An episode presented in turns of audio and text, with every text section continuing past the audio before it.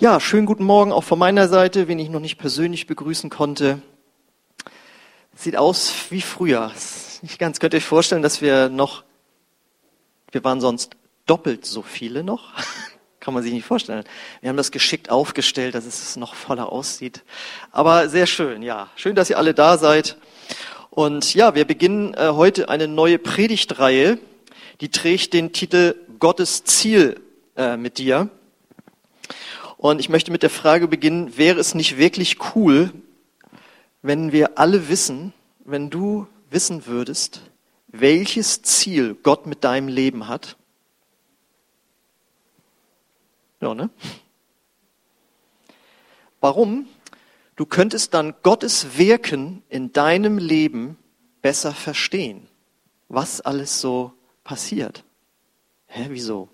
Naja, ist doch ganz klar, wenn jemand in einer Fußballmannschaft mitspielt und er weiß, das Ziel des Trainers ist, ihn, ist, ihn oder sie zu einem super Stürmer zu machen, dann versteht man auf einmal, warum man dauernd Torschüsse übt und nicht, wie man reingrätscht. Klar, ich weiß, heutzutage muss der Stürmer auch mit hinten aushelfen, aber vor 30 Jahren konnte man vorne noch rumstehen, auf den Ball warten. Also ich war Stürmer. Gut, auf jeden Fall. Äh, oder wenn du in einem Betrieb bist und äh, die wollen dich zu einem super Verkäufer da machen, dann verstehst du auf einmal, warum du an der Kasse stehst und nicht hinten im Lager.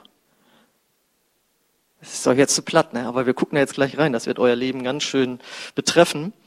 Äh, jetzt sagst du vielleicht, ja, woher willst du denn jetzt wissen, wie willst du jetzt darüber predigen, was Gottes Ziel mit meinem Leben ist? Du kennst mich zwar, aber so gut näher wohl nun auch nicht. Natürlich weiß ich nicht, ob Gottes Ziel mit deinem Leben ist, dich zu einem super Vater zu machen oder dich zu einer super Missionarin zu machen, um mal so eine ganze Bandbreite aufzureißen, was Gott so an Zielen mit jemandem haben kann.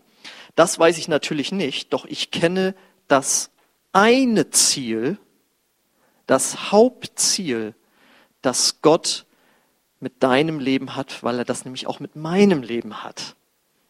So, jetzt hoffe ich, habe ich eure Aufmerksamkeit. Es geht darum, das ist das Ziel, das Gott für jeden hat, der sagt, ich folge Jesus Christus nach. Nämlich, dass du Jesus charakterlich ähnlich wirst.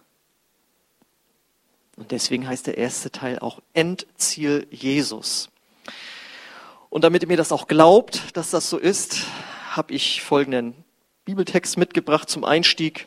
Da heißt es nämlich im Römerbrief Kapitel 8, Vers 29, wen Gott nämlich auserwählt hat, der ist nach seinem Willen auch dazu bestimmt, seinem Sohn ähnlich zu werden, damit dieser der Erste unter vielen Brüdern und Schwestern ist.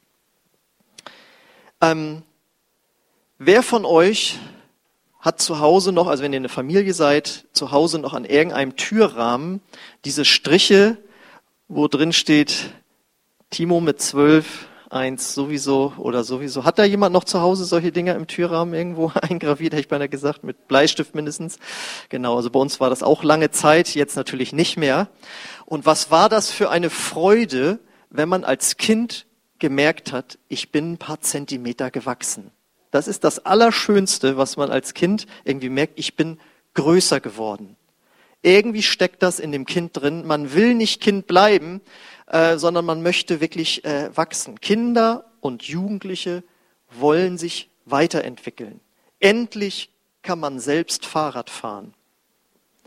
Ich komme noch aus einer Zeit, da hat man Stützräder gehabt. Das gibt's ja heute auch nicht mehr. Warum? Weil die alle auf dem Roller, also mit den Füßen, das habe ich gelernt. So. Ähm, als Jugendlicher, wann darf man endlich selbst Auto fahren? Dann, wann verdient man endlich sein erstes Geld? Dann, wenn man irgendwo arbeitet, wann bekomme ich endlich mal richtige Verantwortung übertragen? Das ist im Menschen von Gott angelegt, dass man sich entwickeln möchte, dass man sich weiter äh, ja, fortentwickeln möchte, dass man einfach wächst. Und jemand sagte mal, Wachstum ist Gottes schöpferisches Prinzip. Wir gucken in die Natur rein, Pflanzen wachsen, Tiere wachsen, Menschen wachsen, zumindest erstmal körperlich.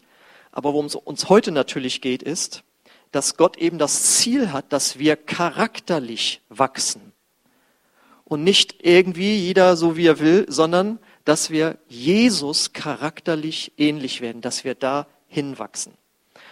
Und damit das geschieht, hat Gott in uns, wenn du an Jesus glaubst, den Heiligen Geist in uns gegeben. Und der wirkt in uns. Und deswegen mit dem Wachsen, deswegen spricht man auch von der Frucht des Geistes. Und dann fragt man sich natürlich, okay, wenn das jetzt das Ziel ist, oder vielleicht bist du noch kein Christ, wenn jetzt das das Ziel ist, wie ist denn der Charakter von Jesus?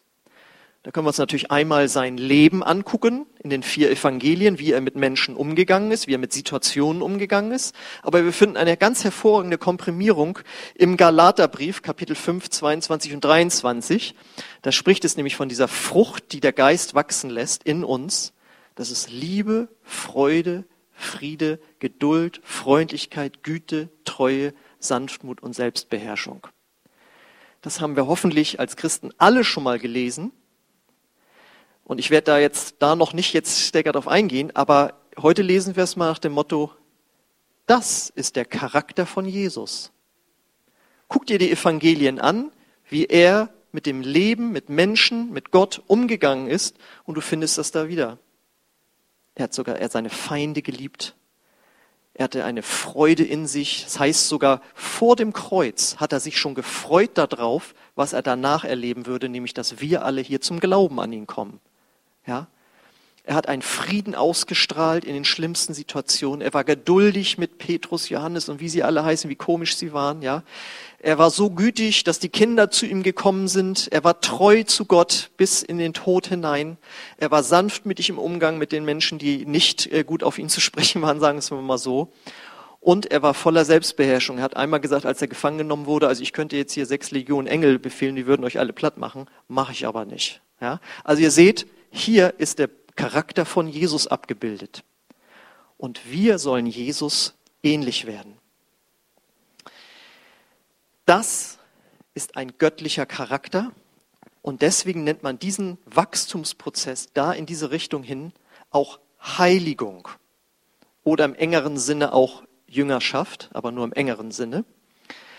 Äh, wer Christ ist, der ist von Gott geheiligt in dem Moment, wo du Jesus annimmst, bist du geheiligt worden, sonst würdest du jedes Mal wieder aus dem Heil rausfliegen, wenn du irgendwas falsch machst. Du bist geheiligt.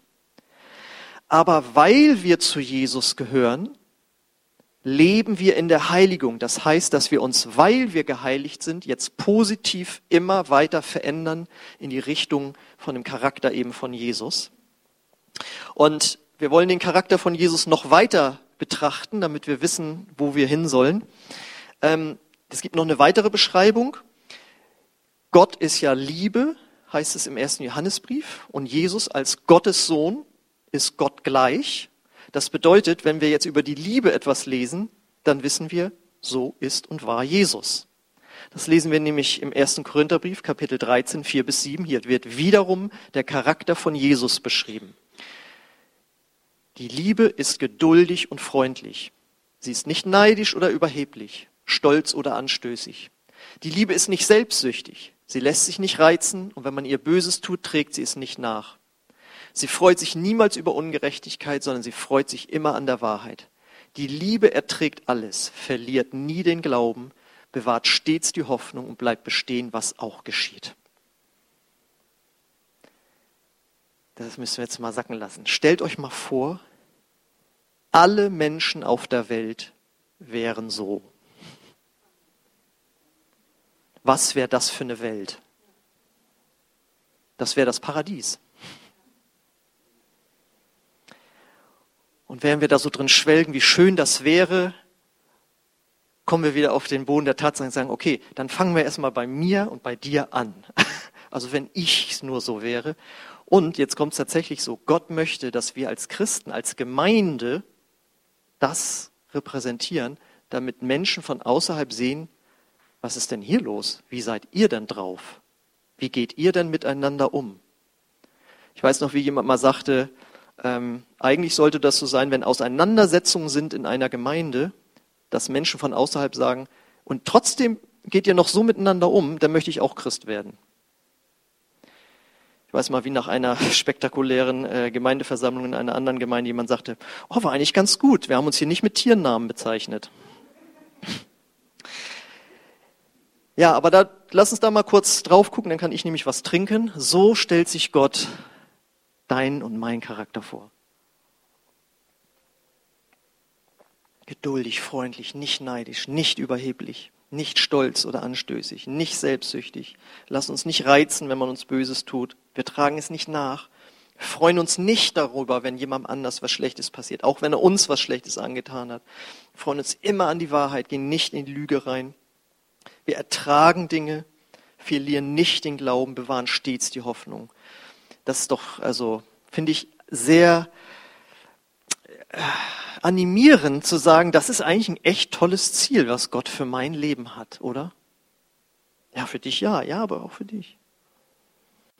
Und das Schöne ist jetzt ja, wenn ich das schon so gesagt habe, stell mal vor, die Welt wäre so, das wäre ja wie das Paradies. So war das auch am Anfang im Paradies. Es war schon immer Gottes Ziel mit jedem Menschen, dass wir ihm ähnlich sein sollen. Deswegen steht bereits im ersten Buch Mose, Kapitel 1, Vers 26, da sprach Gott, wir wollen Menschen schaffen nach unserem Bild, die uns ähnlich sind. Was bedeutet das jetzt, diese Gottesähnlichkeit? Das finde ich eigentlich ganz gut, wenn man es einfach mal mit den Tieren äh, vergleicht. Im Unterschied zu den Tieren haben wir einen hohen Intellekt. Der ist so stark ausgeprägt, dass wir uns Gedanken machen können über den Sinn des Lebens. Das macht kein Tier. Das zeichnet unsere Ebenbildlichkeit aus. Wir sind von Gott als kreative Wesen geschaffen worden. Das heißt, wir können selbst schöpferisch tätig werden. Jedes selbstgemalte Bild, jedes selbstgesungene oder selbstkomponierte Lied ist ein Ausdruck von göttlicher Schöpfungskraft. Das kann kein Tier. Tiere können schön singen und so weiter, das wissen wir, aber sie können kein Musikstück in dem Sinne schreiben. Das können nur wir Menschen. Nur wir haben ein moralisches Bewusstsein. Das heißt, wir können zwischen Gut und Böse unterscheiden. Und wir sind Beziehungswesen, die auf einem ganz hohen Niveau in Liebe miteinander umgehen können. Ja, wir wissen auch, Tiere passen aufeinander auf und helfen einander und so weiter. Aber das ist nicht zu vergleichen mit der Höhe, mit der ein Mensch in Liebe mit einem anderen umgehen kann. Lieder schreiben, Romeo und Julia, ich weiß nicht. Aber ja, das ist also bei den Tieren so nicht vorhanden. Okay, das drückt also diese Gottesebenbildlichkeit aus. Jetzt gibt es aber ein großes Problem. Durch den Sündenfall ist das massiv beschädigt oder sogar zerstört worden. Das heißt, mit unserem hohen Intellekt, wo wir über den Sinn des Lebens nachdenken könnten, fangen wir jetzt auf einmal an, entwickeln Theorien, warum es Gott nicht gibt. Warum alles durch Mutation und Zufall und durch selbst erschaffende Universen äh, entstanden ist. Habe ich schon mal erzählt, ne? Ich habe mal ein Buch von diesem berühmten Physiker Quer gelesen. Und da spricht er von selbst erschaffenen Universen.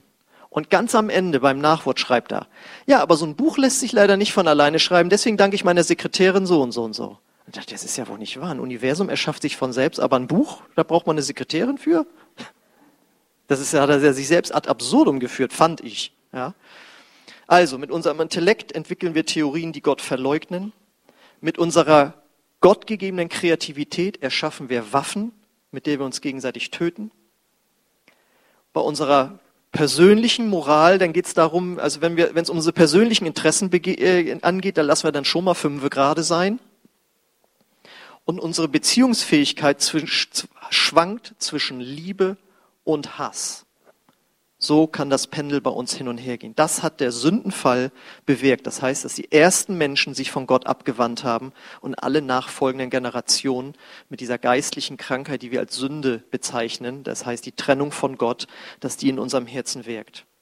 Und deswegen hat Gott gesagt, braucht die Menschheit, beziehungsweise jeder Mensch persönlich, ein, so ein Reset, also da muss nochmal auf Null und von neu gestartet werden. Und das nennen wir dann die Wiedergeburt unseres Geistes. Das heißt, wir bekommen ein neues Herz, nicht die Pumpe, sondern unser innerstes Wesen wird neu geschaffen. Und das hat Jesus erwirkt, dass das möglich ist, dadurch, dass er ans Kreuz gegangen ist und die Strafe für unsere Verfehlungen getragen hat und dadurch den Weg frei gemacht hat, wenn wir das glauben, dass Gott selbst in unser Herz kommt und uns ein neues Herz schenkt.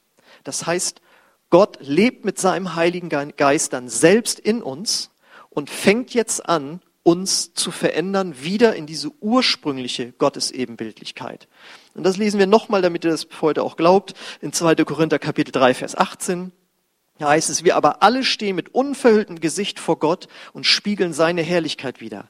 Der Herr verändert uns durch seinen Geist, damit wir ihm ähnlicher werden und immer mehr Anteil an seiner Herrlichkeit bekommen. Das heißt, man könnte es auch so ausdrücken, wir bekommen quasi so ein, so ein neues Betriebssystem raufgespielt. Die Hardware bleibt gleich, aber ein neues Betriebssystem wird raufgespielt. Und mit dem neuen Betriebssystem müssen wir jetzt lernen, erstmal zu arbeiten. Jeder, der schon mal ein neues Betriebssystem bekommen hat oder sich einen Laptop angeschafft hat oder die Marke gewechselt hat, wie er das Betriebssystem gewechselt, da muss man sich erstmal mit vertraut machen und lernen, damit zu arbeiten. Und so ist das auch. Wir haben ein neues Herz und jetzt müssen wir lernen, mit diesen neuen Gedanken äh, zu arbeiten, die Gott uns nämlich geben will. Und darüber werden wir dann in den nächsten Predigten uns äh, na, austauschen nicht, dazu werde ich euch was sagen.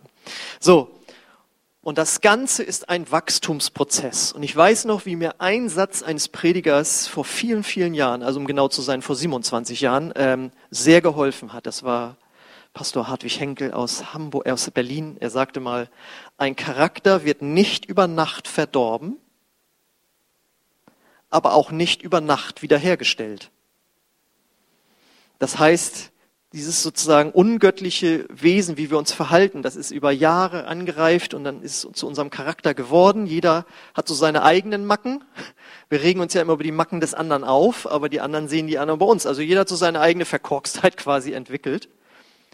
Und wenn jetzt Gott das neue Betriebssystem raufspielt, dann ist es eben ein Wachstum, dass dieser Charakter sich wieder verändert. Ein Charakter ist ja eine Serie von Einstellungen und Verhaltensweisen und die sollen jetzt langsam aber sicher umgeprägt werden in Richtung von Jesus. Dann behältst du trotzdem deine Einzigartigkeit und deine Persönlichkeit, aber von deinem Verhalten wirst du dich positiv verändern, nämlich so, wie wir das in, über den Charakter von Jesus gelesen haben.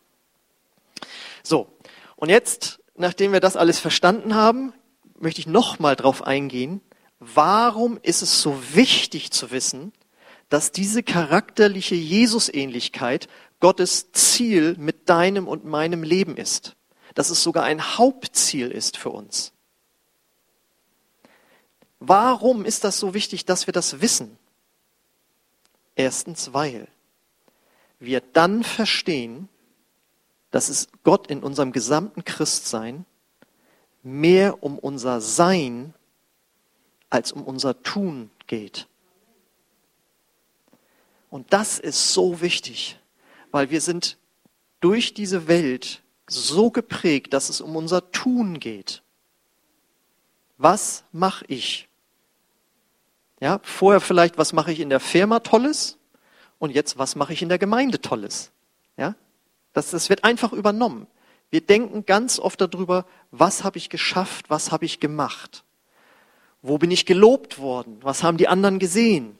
Was hat Gott hoffentlich gesehen, was ich gemacht habe?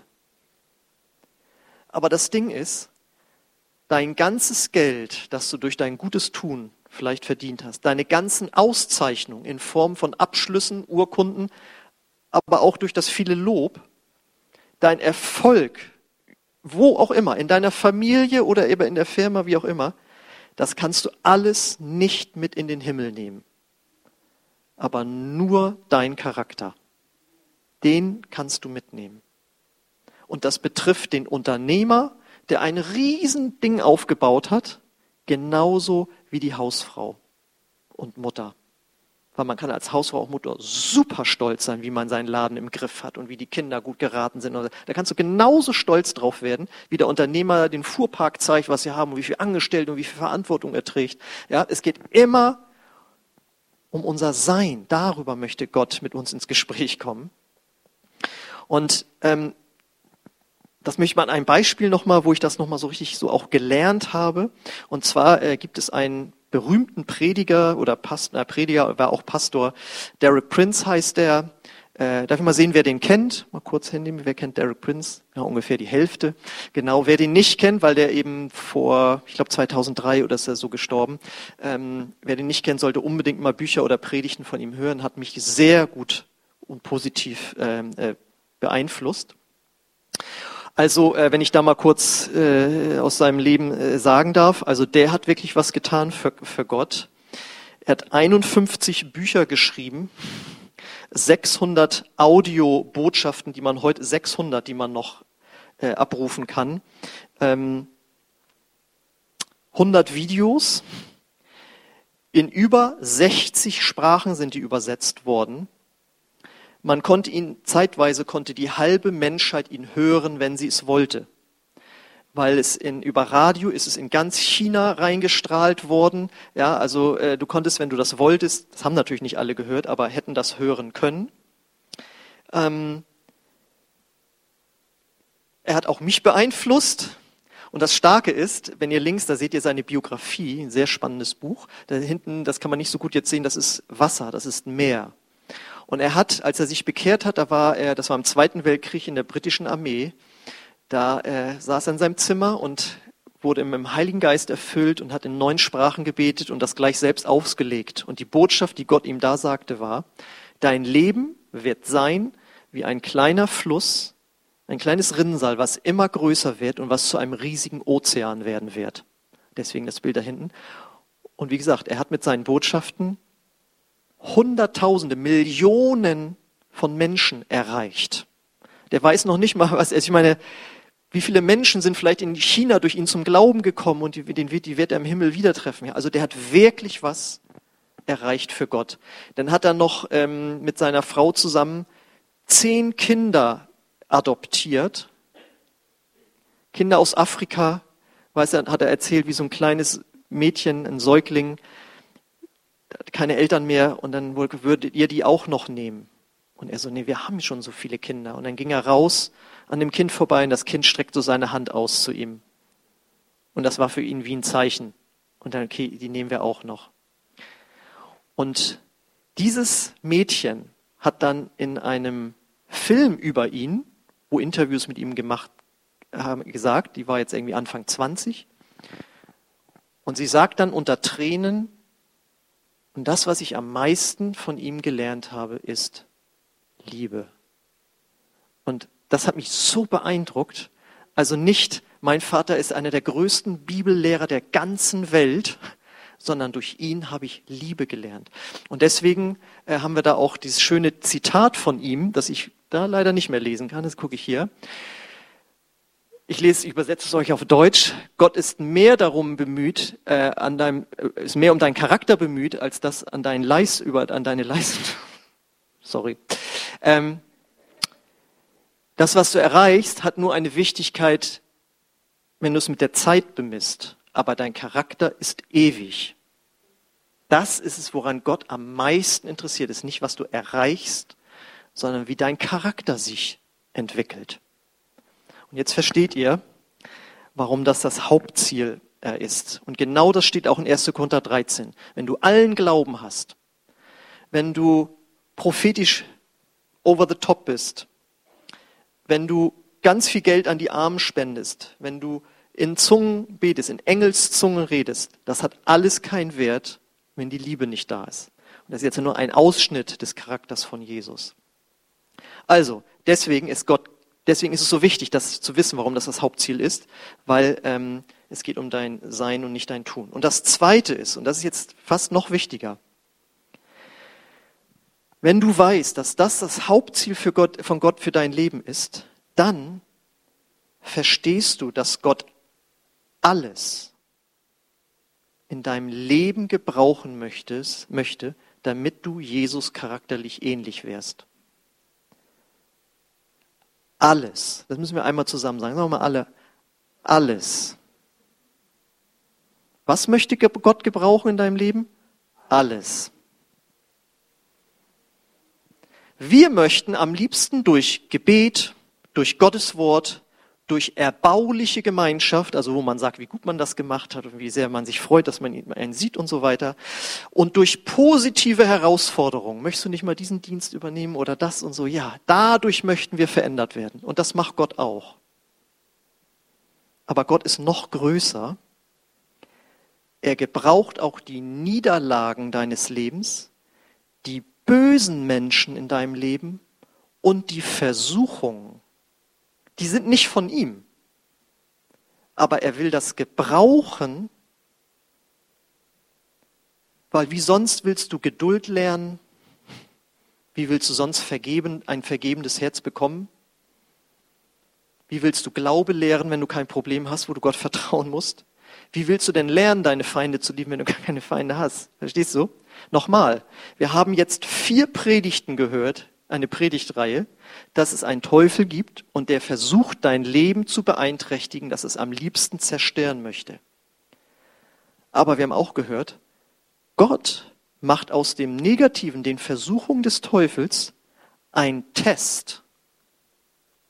Der macht da einen Test einfach draußen und sagt, okay, da bist du reingefallen am Teufel, das wiederholen, das lassen wir nochmal, da laufen wir nochmal durchlaufen. Und jetzt lernst du von mir zu widerstehen. Und wenn das Jahre dauert, wir bleiben da dran. Und dann wirst du charakterlich stärker, weil du gelernt hast, Versuchungen zu widerstehen. Gott macht aus den Problemen deines Lebens einen Segen, wenn du mit ihm da zusammen durchgehst. Denn ihr kennt ja den Satz, denen, die Gott lieben, müssen alle Dinge zum Besten mitwirken. Aber wir müssen Jesus auch lieben. Wenn wir gemeinsam mit ihm durch alles hindurchgehen, werden wir Jesus charakterlich ähnlicher. Und wenn du das verstanden hast von der heutigen Predigt, dann kann das dein ganzes Leben total verändern, weil du auf einmal eine völlig andere Sicht auf dein Leben bekommst. Ohne dieses Wissen bist du nur am Meckern. Warum ist das jetzt wieder passiert und das und wieso passiert mir immer das und so weiter und so weiter und dann kommst du so richtig schlecht drauf. Oder du sagst, okay, wie kann ich da jetzt mit umgehen, damit ich Jesus ähnlicher werde? Also ich kann nur für mich bezeugen, die Krisen, die ich bis jetzt hatte in meinem Leben, habe ich erst am Anfang auch nicht geschnallt, aber wo ich dann zurückgeblickt habe auf verschiedene Dinge, dachte ich, okay, aber dadurch habe ich mich da verändert, da habe ich mich dadurch verändert, dadurch habe ich gelernt zu beten, dadurch habe ich gelernt zu vertrauen. Ja, das, du kannst eine ganz andere Sicht auf dein Leben bekommen, wenn du merkst, Gott gebraucht alles, um deinen Charakter Jesus ähnlicher zu machen. Das wird dir durch manche Krise hindurch helfen, äh, wenn du sagst, okay, Gott, ich werde jetzt hier angefochten, ich werde angegangen, das läuft schief, das und das. Wie können wir da jetzt gemeinsam durchgehen, damit ich am Ende sogar was gelernt habe und stärker geworden bin und deinem Charakter Jesus ähnlicher geworden bin. Denn wenn jemand Krisen gehabt hat in seinem Leben, dann war das Jesus. Der ist verraten worden, der ist misshandelt worden. Also verstehst du ja so, ja? Und am Ende hat er triumphiert durch sein Leben. So, das Lobpreisteam darf auf die Bühne kommen. Und jetzt könnt ihr euch vorstellen, wenn wir das alle verstehen, dass Gott diesen, dieses Hauptziel für dein Leben hat, dann werden wir mit den Situationen unseres Lebens gelassener umgehen und können sogar ein Zeugnis sein für Menschen, die in einer ähnlichen Situation sind, aber die ohne Gott leben. Und die sagen, wie wärst du damit bloß fertig? Wie kann das bloß sein? Und das ist dann wiederum was Positives. Und deswegen ist meine Frage an dich, wie geht's dir jetzt zurzeit in deinem Leben, auch in deinem Leben mit Gott? Kannst du Gottes Ziel für dein Leben darin erkennen? Kannst du Gottes Ziele noch erkennen und auch dieses Ziel, dass Gott auch das, wo du jetzt drin bist, was dir vielleicht nicht gefällt, nicht von Gott ist? Also da habe ich ja nun vier Predigten drauf verwendet, diese schlechten Dinge. Aber dass Gott es gebraucht in seiner Größe, um was Gutes für dich draus zu machen dann lade ich dich ein, nimm diese neue Sicht auf deine Lebenssituation ein und merke, wie dich das freisetzt, wie das neue Kraft gibt. Und ich frage natürlich auch jeden Sonntag, kennst du diesen Jesus schon, der dich erlöst hat und der durch die Beziehung zu dir alle Dinge in deinem Leben gebrauchen möchte, dass es dir zum Guten wird. Wenn nicht, dann lade ich dich heute ein, auch wenn du zu Hause zuguckst, diesen Jesus in dein Leben aufzunehmen. Aber die Bedingung ist, dass du bereit bist, ihm dein ganzes Leben zu übergeben. Mit deinen eigenen Vorstellungen, mit deinem eigenen Willen, dass du sagst, Gott, ich ordne mich dir unter und ich kehre um von dem Leben, das ich bis jetzt ohne dich geführt habe. Wenn das dein Wunsch ist, dann kannst du das heute tun. Und ich möchte mich auch an alle die wenden, die vielleicht auch zugucken, wenn du mal näher an Jesus dran warst und vielleicht frustriert worden bist durch irgendwas, was du erlebt hast, weil du gedacht hast, das kann ja wohl nicht sein, dass Gott und dass Gott nicht und dass die Gemeinde und dass die Gemeinde nicht und dass Bruder X und Schwester X nicht und doch und so weiter, alles, wo man so negativ draufkommen kann, das alles betrachtest mit, okay, das ist passiert, aber Gott, wie können wir daraus was lernen? Und wenn du diese Haltung noch nicht eingenommen hast und dich deswegen von Gott distanziert hast, lade ich dich ein, wieder zu Gott zurückzukommen. Und so möchte ich gerne für euch jetzt noch beten. Ihr dürft gerne dazu aufstehen. Und was immer jetzt dich betrifft von dem, was ich aufgezählt habe oder was du natürlich nur wissen kannst, was in deinem Leben ist, dann wollen wir das jetzt gemeinsam vor Gott bringen. Ich lade dich ein, deine Augen zu schließen Und ich bete jetzt, Heiliger Geist, dass du kommst mit deiner liebenden Berührung, dass wir einfach sehen, du bist größer als diese zerstörte Welt. Und dort, wo Zerstörung in das Leben von einem oder einer hier hereingekommen ist, bete ich jetzt um diese neue Sichtweise, dass du die schenkst, Heiliger Geist. Ja, und ich habe gerade den Impuls, es fängt damit an, dass du dankbar wirst Fang an, Gott zu danken, wodurch er dich schon durchgetragen hat und schöpfe dadurch Glauben, dass er dich durchtragen wird, wo du jetzt drin steckst.